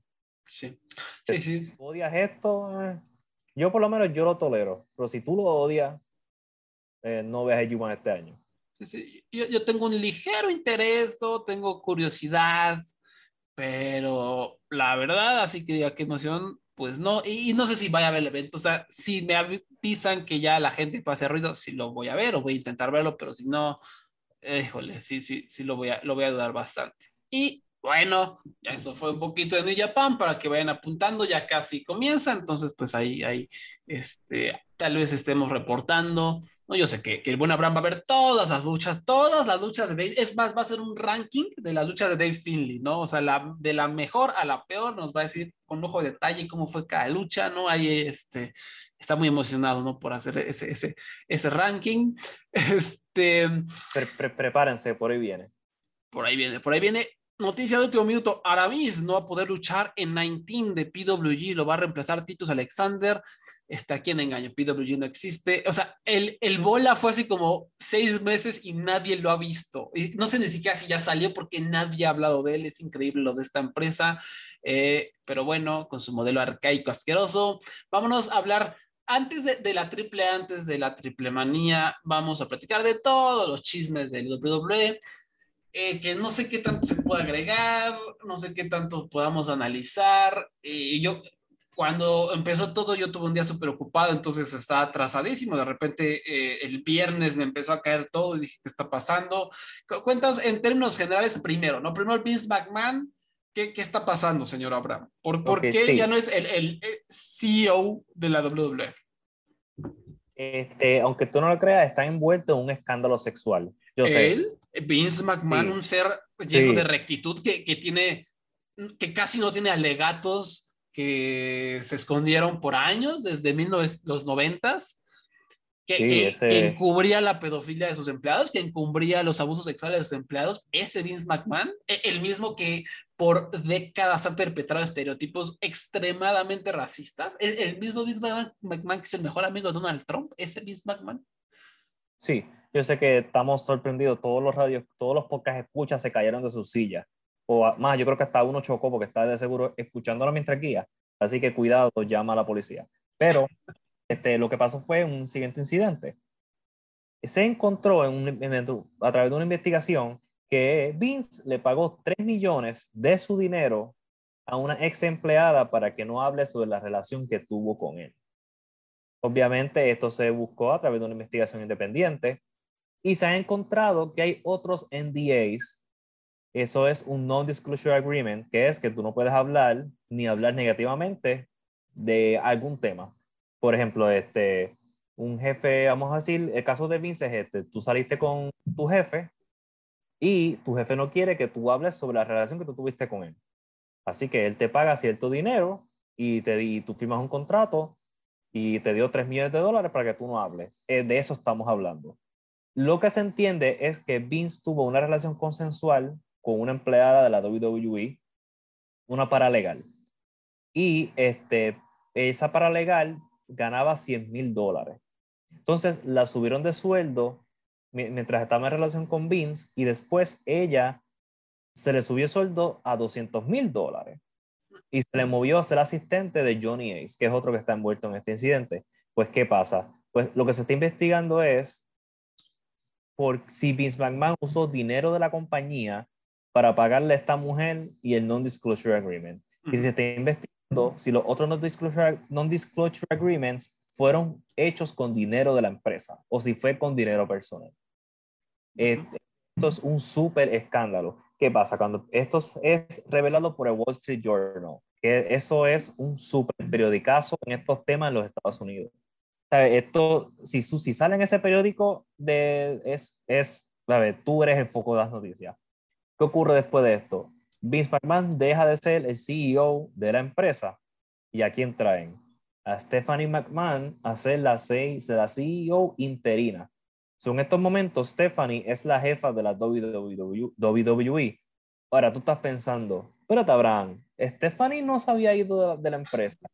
Correcto. Hace unas tres, cuatro semanas ella se había ido de la empresa porque quería atender unos problemas personales, quería estar tiempo, pasar tiempo con su familia. Pues parece que se aburrió de estar con Triple H y su hijo para volver a ser CEO de la WWE. Y lo curioso es que cuando ella se fue, la misma empresa empezó a hablar mal de cómo de su performance en el trabajo. Entonces, de ahí te das cuenta que posiblemente la empresa no sabía que esto iba a ocurrir, porque ¿cómo tú vas a dejar que esta persona se vaya? Vas a hablar mal de la hija del jefe y después ella es la que reemplaza a tu jefe. Es una de estas cosas que tú te das cuenta que de, lo que está ocurriendo en esa administración de la WWE es un desastre. Nadie sabe ni qué hora es. Pero en estos momentos, Vince McMahon no es, por primera vez desde 1982, no es el, no es el CEO de la empresa déjame aclarar que él todavía está en el lado creativo, él todavía toma decisiones día a día, pero no es el CEO. Esto es una de las noticias más interesantes y más importantes en la historia de la lucha libre. Y yo, especialmente, yo quisiera saber, honestamente, yo, yo en mi corazón quisiera que Vince pague alguna consecuencia de algo, pero no me sorprende si él sale completamente bien. Y obviamente este incidente habla mucho de la, ¿verdad? De la política de la empresa. ¿Sabes por qué Miss McMahon tiene que salir, que by the way, él tiene 80 años, sale con una mujer de 40, ¿por qué él tiene que salir con una mujer que trabaja con él? ¿Por qué crear esta situación de imbalance de poder? ¿Me entiendes? Te das cuenta que hay una cultura de, de boys club aún hoy día en la administración de la WWE. Y bueno, tal vez tú vas a decir, yo veo el producto, Abraham, eso es obvio pero esto ya son maneras legales que estamos viendo que todavía esta empresa, a pesar de tener el caché que tiene, a pesar de ser mainstream, a pesar de, de tener stockholders, todavía sigue corriendo como corría posiblemente en los 80. Así que vamos a ver en qué termina esto. Esto no podemos comentar mucho porque hay que esperar que esto llegue a corte. Hay que esperar que se terminen las investigaciones si Vince McMahon eventualmente se prueba de que no, no usó, dinero de la empresa, va a estar en muchos problemas. Pero si dinero personal, no creo. Sí, porque si él, si él usó parte de su fortuna para, para que mujeres no hablen de su relación con él, pues la empresa no puede hacer mucho. ¿Qué va a hacer? ¿Qué va a decirle? No tenga acceso con tu secretaria y no le pague 3 millones de dólares. Pero sí, eso, eso es un, en resumen el caos. Pero ¿qué pasa? Tal vez tú me dices, Abraham, pero yo vi a Vince en SmackDown el lunes. Más, tal vez tú dices, lo acabo de ver en Raw hoy, lunes 20 de junio. Eh, déjame informarte que Vince está haciendo esto. Eh, nadie sabe por qué está haciendo esto. Pero mi teoría es que él quiere, este, un, como que quiere gente, ver, tener pietaje de gente aplaudiéndolo a él a pesar del incidente. ¿Sabe? Vamos, puede ser que los fanáticos de la WWE no estén al tanto de lo que está ocurriendo 100%. Pero Vince está saliendo como si nada, recibiendo sus aplausos, lo están adorando, sus fans están cantándole su canción. Es una cosa bien surreal, pero al mismo tiempo no me sorprende, no sé si me entiende ese sentimiento. Pero eso está ocurriendo. Y Vince salió hoy, sí, a decir que John Cena viene creo que la semana que viene. Sí, o sea, él muy descaradamente, como para intentando calmar las aguas, como para intentar decir yo soy el bueno, eh, no pasa nada, este, todo está bajo control, pues está saliendo ahí ya con el público, ¿no? Hablar, hacer ese chistosito, hacer promos estúpidos que no sirven para nada. Ahorita, ahorita no lo ves y está como, jaja, como muy forzado, haciéndose como sonriente y no pasa nada, ¿no? Y es patético y pues algo que, y, y esta seguramente no es el único caso, o sea, hay muchos casos, o sea, en el wrestling, Sí, si ustedes leen los Wrestling Observers de los 90, pues había varios alegatos ahí que se escondían, ¿no? Que estaba ahí en las noticias una semana y de repente ya no había nada, ¿no? De repente ya la, persona involucrada se callaba, ¿no? Le daban su dinerito, lo que fuera.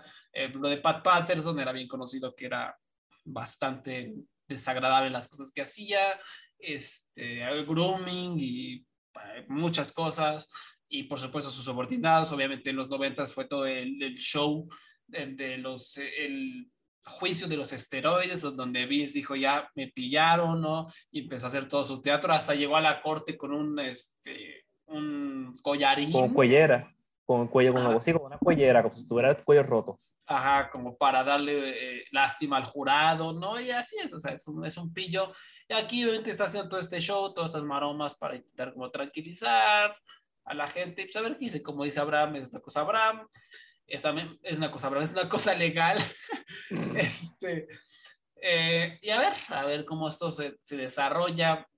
Lo bueno es que por fin se está haciendo algo, por lo menos hay una investigación de todas las cosas horribles que hace esta empresa por lo menos está investigando una y se está tomando acción eh, sobre ella. Y además, no, no es que nadie lo esté cubriendo, o sea, si tú buscas Vince McMahon, lo están cubriendo muchos medios muy importantes en Estados Unidos, ¿no? O sea, está ahí como en el front page, ¿no? El caso ahí, está latente, uh -huh. se le está dando la atención que se necesita y pues ojalá, como decía Abraham, haya algún tipo de repercusión, ¿no?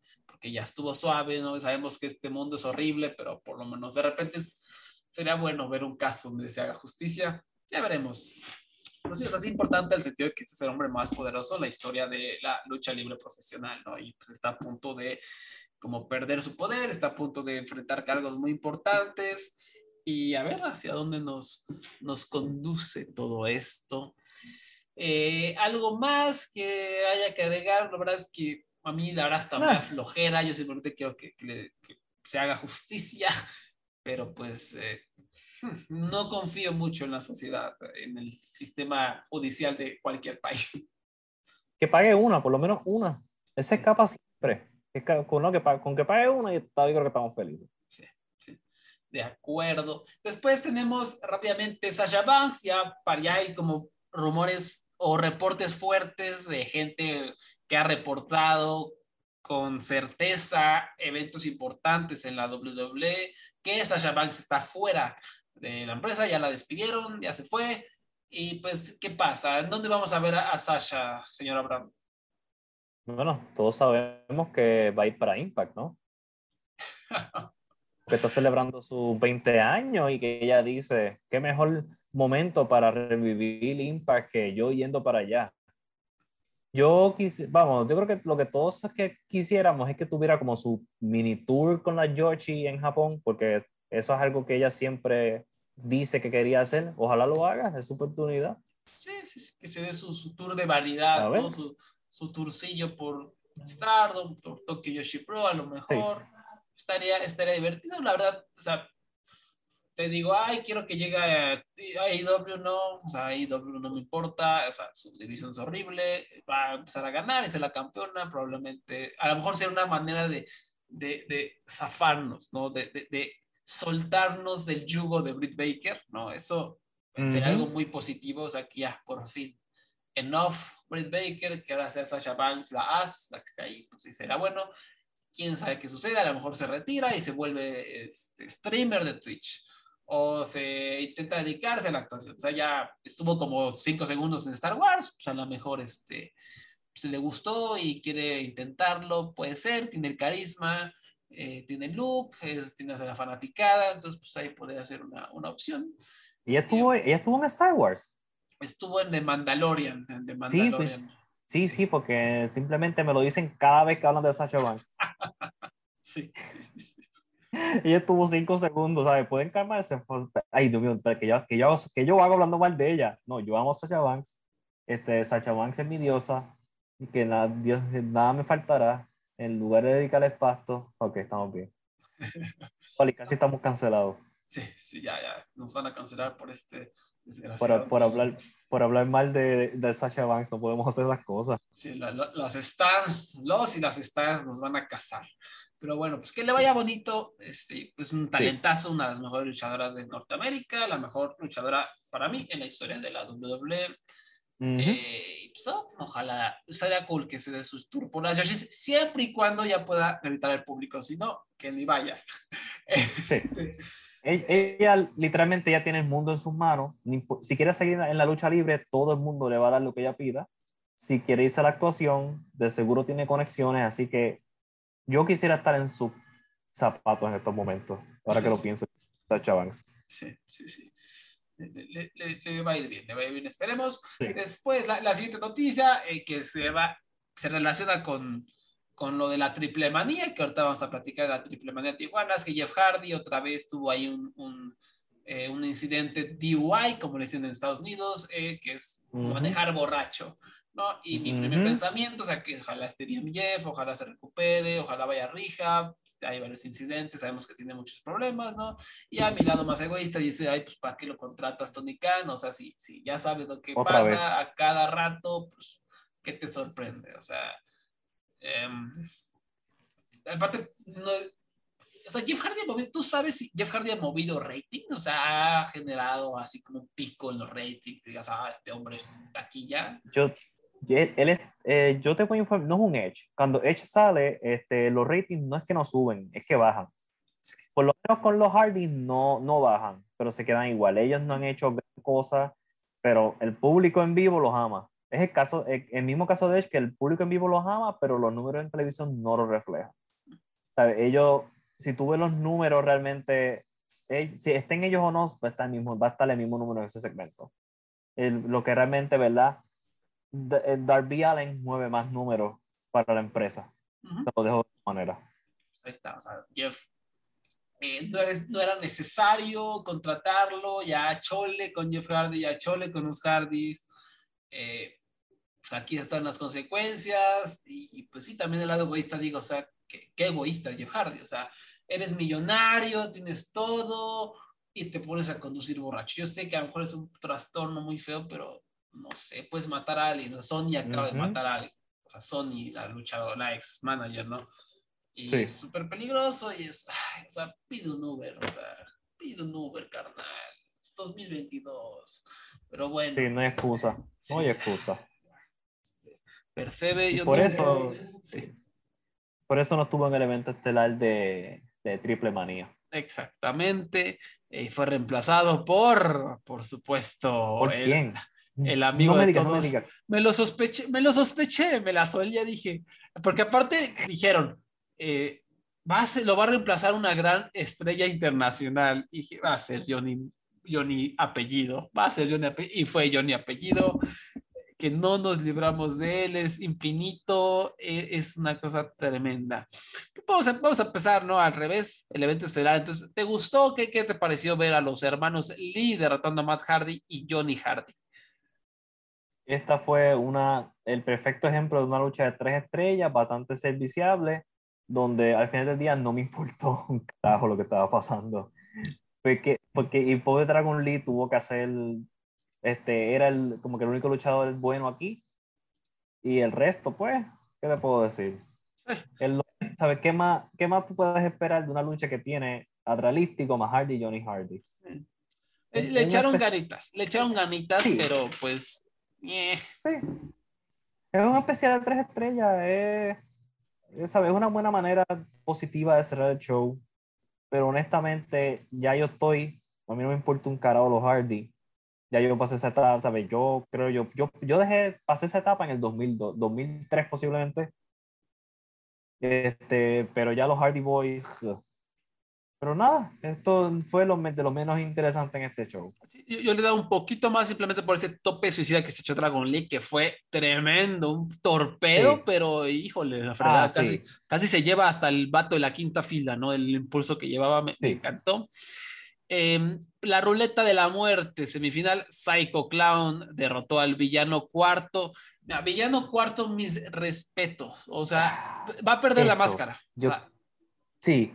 Sí. Sí. Va, va- va a perder la máscara, va, va- a perder la máscara este dato, pero se está fajando. Dijo, me voy a ir en un, en este, sacando chispas por todos lados, ¿no? Voy a dejar mi marca. Se echó un luchón con la parca, se echó una lucha bastante buena con Psycho Clown, donde está como escondiendo a lo mejor sus limitaciones.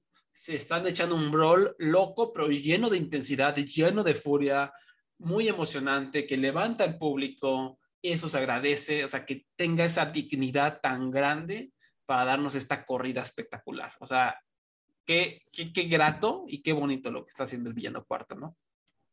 Eh, eh, te digo, este hombre se está llevando mi corazón. Yo estoy hasta triste de que lo voy a ver la cara en octubre. Sí. Pero, Eh. ¿sabes qué? Él tiene 57 años y cuando la primera vez que lo vi, yo no esperaba nada. De, esto de estas dos luchas que él ha tenido, yo no esperaba esto. ¿Sabes? Él realmente se está esforzando, está recibiendo hasta, y está recibiendo igual que lo que está dando. No podemos decir lo, mismo- lo mismo de Blue Demon, por ejemplo. Y vamos, hay, hay que darle, este hombre merece 100 mil aplausos. Sí. Sí, sí, sí. Qué, qué bello, de verdad. E- Esta es una gira del retiro, ¿no? No lo que vamos a Sí. ver de Muto en unos meses, ¿no? Este sí es una, si es que se retira el desgraciado. Aquí esta sí es una gira de, de- de- de voy a perder la máscara. Vean cómo todavía traigo el fuego. O sea, mi- mis respetos. Después, eh, la ruleta de la muerte, máscara contra máscara. Más temprano hubo una jaula, no sé si tú, bueno, un- sí fue una jaula, ¿no? Mm, Este, Sí, sí. Yo tengo, tengo, tengo, tengo pensamientos sobre esa lucha si los quiero después. Bueno, a ver, de una vez, entonces, ¿qué pasó? Eh, Fue una ruleta de la muerte, la- las dos perdedoras avanzaban a una lucha mano a mano de máscara contra máscara, ¿no? Participantes, Lady Shani, La Hiedra, Sexy Star, Reina Dorada, Maravilla, eh, Flamer y Chica Tormenta, estas dos últimas fueron las que perdieron, ¿no? ¿Hubo algo destacado, esta lucha de, de- jaula o algo así? Eh, la lucha duró como 10 siglos y este, por alguna razón eh, ella se les olvidó las reglas, porque ellas se están dando hasta la madre y se les olvidaba que deben escapar. La idea de la, de la lucha es que deben escapar de la jaula. Entonces, de momento como que a los 15 minutos se acordaron que debían subir, empezaron a subir y yo, pero ¿qué es esto? Ustedes tuvieron miles de oportunidades de escaparse. Entonces, entonces al final queda, las últimas cuatro fueron Chica Tormenta con las tóxicas, que son este Flamel, este, la Hiedra y ¿quién es la otra? Maravilla es la otra. Sí. Sí, Sí. Maravilla. Entonces empezaron a darle hasta la madre a Chica Tormenta, pero no se escaparon. Como que la lógica y el, y el famoso psychology, la psicología de esta lucha estaba en el culo. ¿Sabes? Las mujeres hicieron tremendo trabajo. ¿Sabes? Te digo, a mí, yo, yo me disfruté el trabajo de cada una de ellas, pero wow, ¿sabes? ¿Cómo de- no había una manera de estructurar esto? Número uno, hacerlo más corto, y número dos, escapen. ¿sabes? Porque Nadie intentó, sin chiste, nadie intentó escapar, yo creo que los primeros 15 minutos, a pesar de que tuvieron oportunidades. Más, Una luchadora se trepó en el tope y brincó al ring. Y yo estoy pensando, ¿por qué? Tú pudiste haber ganado, no te importa tu máscara, ¿eh? Nada, ese era mi rante de la lucha de jaula. Que bueno, que no la vi, soy muy feliz de no haberla visto.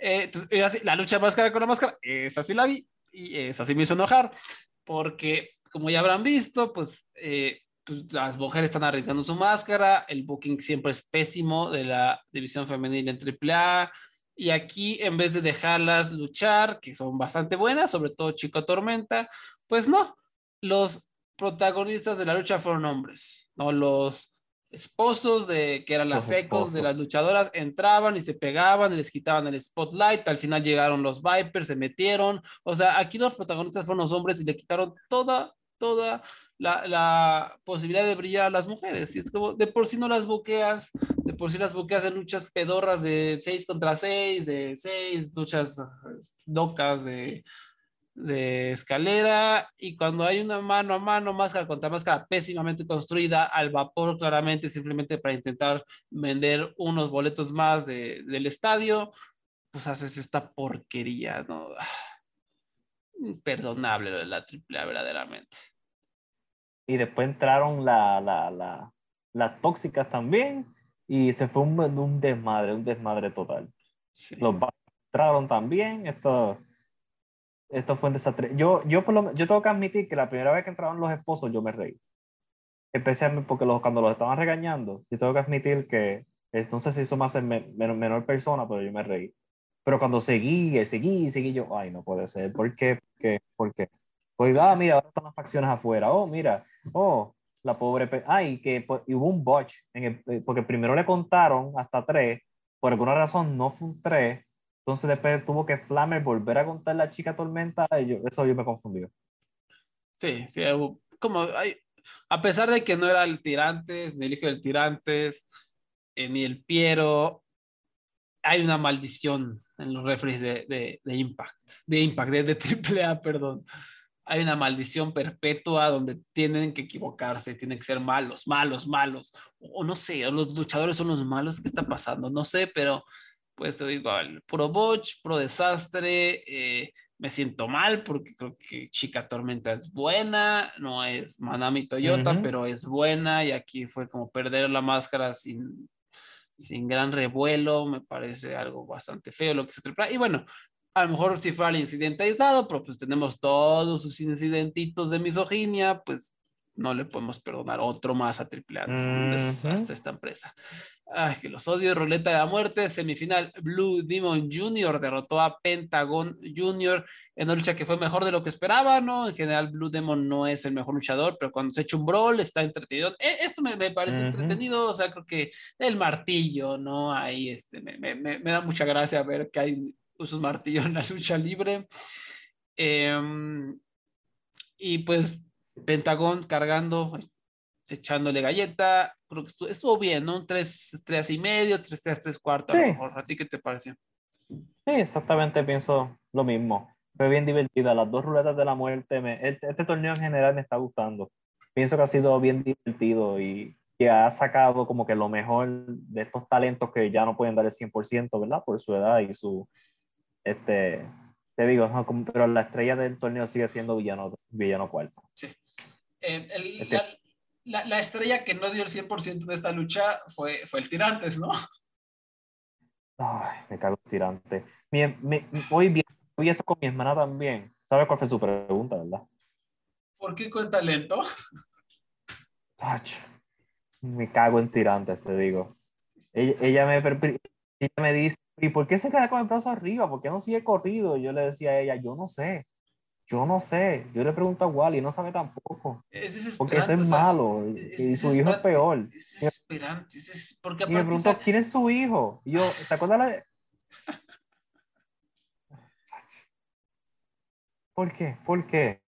Wally, explícanos aparte lo ves y la cara que tiene de voltenme a ver, acabo de contar, miren cómo conté, voltenme a ver, soy bien chingón. O sea, como queriéndose robar el spotlight, o sea, tiene un problema de ego tan, o sea, es muy triste, o sea, eh, hay que verlo, o sea, tienen algún, algo, algo, el tirante, sí, el tirante tiene un problema de ego, han de ser muy infelices, han de ser dos hombres muy infelices, porque tiene una autoestima muy baja, o sea, para hacer esto constantemente, eh, tienen que ser muy, muy tristes los pobres. Eh, y por supuesto después, bueno, antes de esto fue la lucha de la noche, la lucha de la que mucha gente está hablando, donde hubo básicamente una unificación del campeonato crucero y el campeonato latinoamericano de AAA, que bueno, porque casi ni se defiende, sobre todo el latinoamericano. Fénix derrotó a Taurus, Bandido, Laredo Kid e hijo del vikingo para coronarse en este campeón unificado en una lucha de alarido con super spots peligrosísimos. Hubo un especial que era Taurus Bandido y no me acuerdo quién más, que Bandido como que cayó en, en la nuca, fue una locura. Sí. Eh, gente volando por todos lados, vikingo como siempre haciendo cosas de, de alarido. Hubo una que casi no le sale, pero es tan bueno que le salió, a pesar de que hubo por ahí un tropezón, le salió y, y era una locura lo que estaba intentando, ¿no?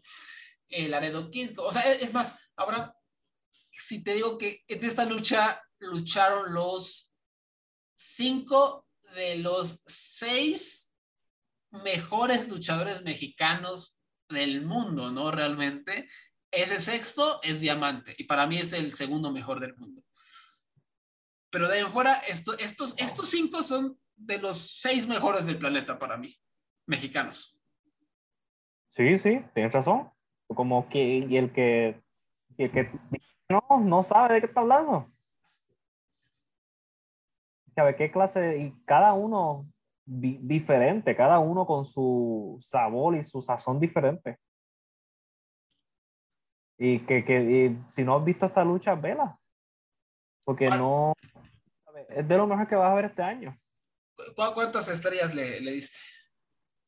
Cuatro y medio. Yo cuatro, eh, porque, a ver, otra vez, la transmisión en inglés. Yo, yo lo vi con la transmisión en inglés. Pa- pa- para empezar, como siempre, dividieron el show en dos. En Space, el show empezó a las 11.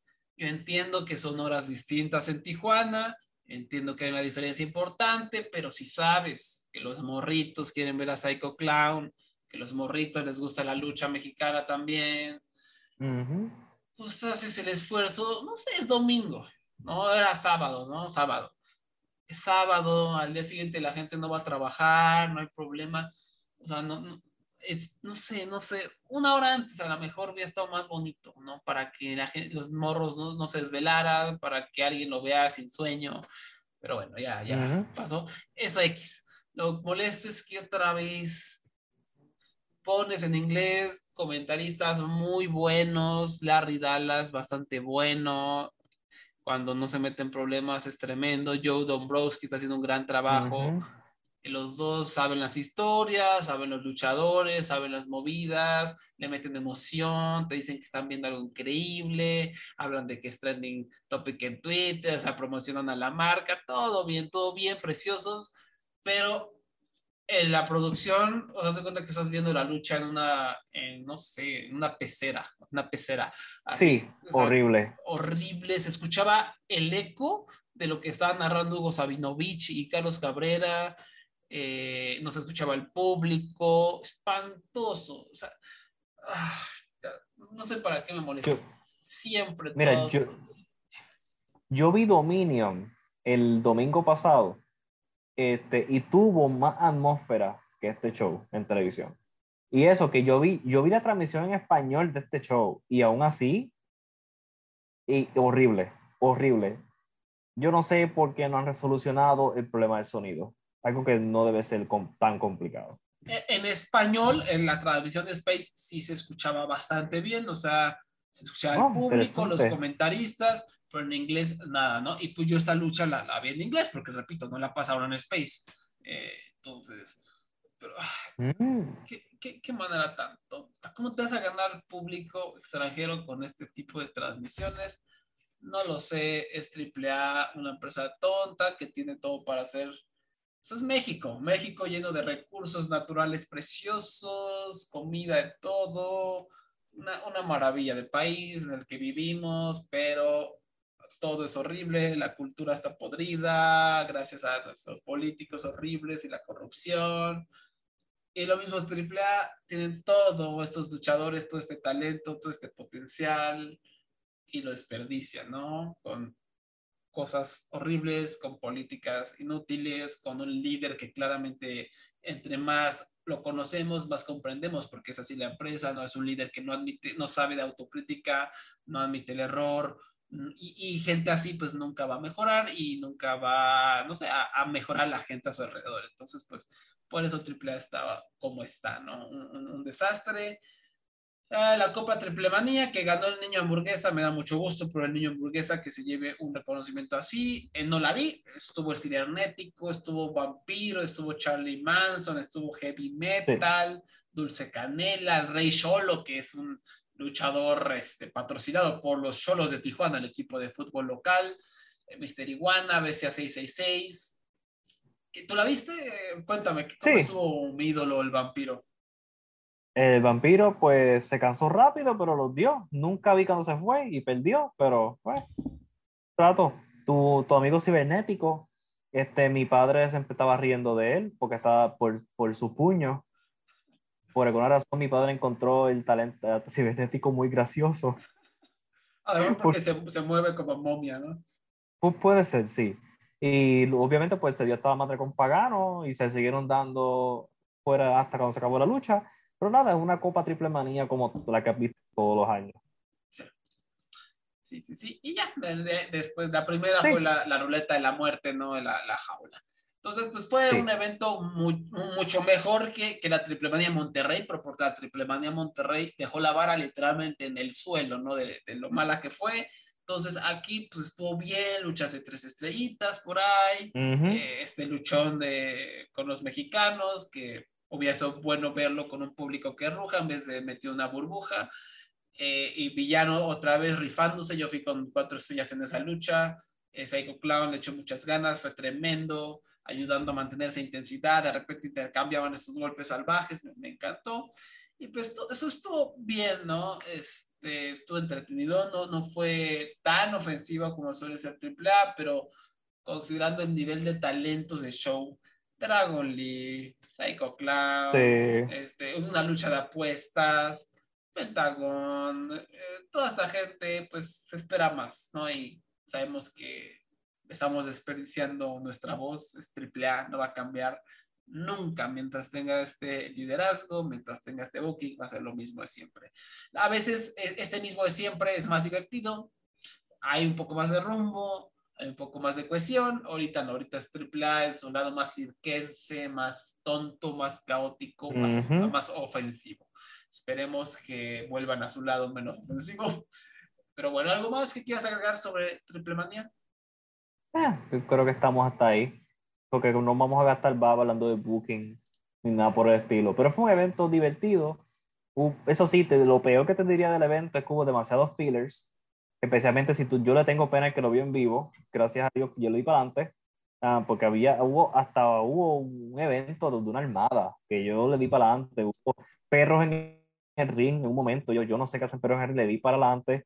Este, porque el evento de cuatro horas y media, te diría que en realidad fueron como dos horas y media o tres horas de evento. Mucho, mucho filler, mucho filler. De acuerdo, de acuerdo. Pues sí, entonces eso fue Triple Manía, eso fue las noticias locas de la semana, los chismes de la WWE Impact, que fue el lado muy bonito de, esta semana, de verdad que creo que lo, disfrutamos bastantito. Y pues ya, ya no, no vamos a hablar de, de Cyberfight ni nada de eso, pero vean Dragon Gate, vean Dragon Gate, están haciendo cosas muy buenas. Eh, ya iremos repasando en otros programas lo, que está sucediendo rumbo a Kobe World y toda la cosa, pero no hay pierde, no hay pierde en esa empresa. Este, algo más que se nos escape, no hay otra noticia loca, no, no creo. No, hasta el momento no, no, no, no, las noticias no han llegado a nada nuevo. Vince ya, Vince ya salió a Raw, hizo sus payasadas, ya vi los GIFs y es, es un descarado, pero bueno. Nada nuevo en este mundo luchístico.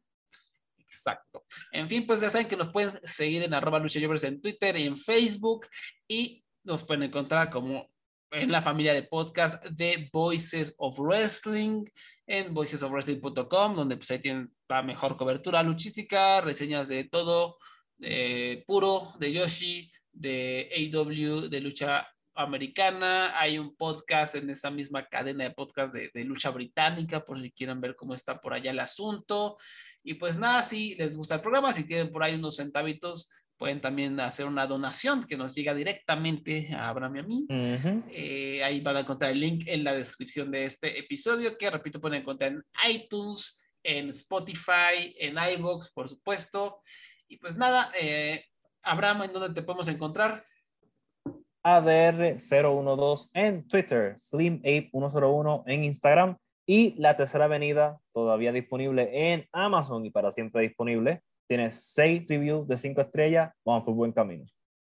Excelente. Repito, voicesofwrestling.com, eh, arroba lucha Nos escuchamos hasta la próxima. Bye bye.